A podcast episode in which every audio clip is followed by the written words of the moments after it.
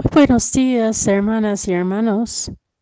En este día viernes de la semana 29 del tiempo ordinario, la primera lectura es de la carta a los Romanos, capítulo 7, versículos 18 a 25. El Evangelio según San Lucas, capítulo 12, versículos 54 a 59. En aquel tiempo Jesús dijo a la multitud, Cuando ustedes ven que una nube se va levantando por el poniente, enseguida dicen que va a llover. Y en efecto llueve. Cuando el viento sopla del sur, dicen que hará calor. Y así sucede. Hipócritas si saben interpretar el aspecto que tiene el cielo y la tierra, ¿por qué no interpretan entonces los signos del tiempo presente? ¿Por qué, pues, no juzgan por ustedes mismos lo que es justo?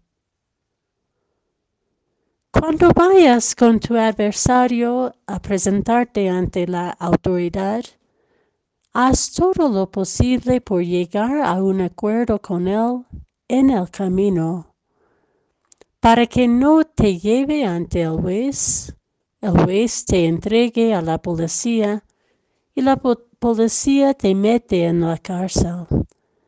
Yo te aseguro que no saldrás de allí hasta que pagues el último centavo.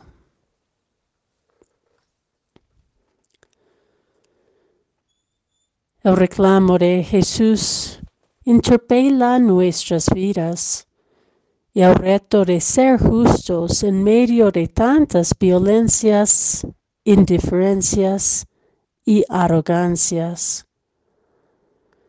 Quizás más que queremos reconocer o revelar, nosotros también, como San Pablo expresa con tanta franqueza y humildad en la primera lectura de hoy, no hacemos el bien que queremos, sino el mal que no queremos. Relacionarnos con el otro y la otra, apostar por una convivencia enraizada en la mutua obediencia, como dice San Benito, o sea, en una mutua escucha profunda que nos encamina juntos y juntas a cambiar nuestras costumbres individualistas, inmediatas o inconscientes del bien común, es una responsabilidad evangélica de mirar los signos del tiempo presente y juzgar lo que es justo.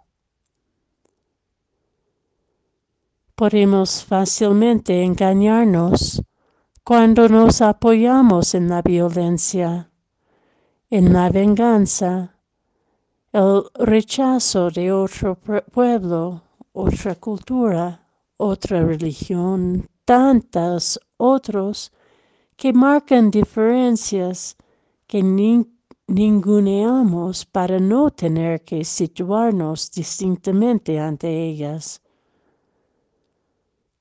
pues en vez de juzgar lo que es justo, intentamos justificarnos en lo que en el fondo es injusto. Jesús nos aconseja que nos pongamos al lado de nuestros adversarios y aprendamos a escucharlos y dialogar con ellos es una decisión, es una opción contracorriente y radical. Caminar con nuestros adversarios, pues implica verlos como compañeros en el camino de la vida humana. Al contrario, nuestras arrogancias nos llevará nos llevarán a una cadena perpetua por no creer que solo el amor nos hará libres en, el, en la verdad.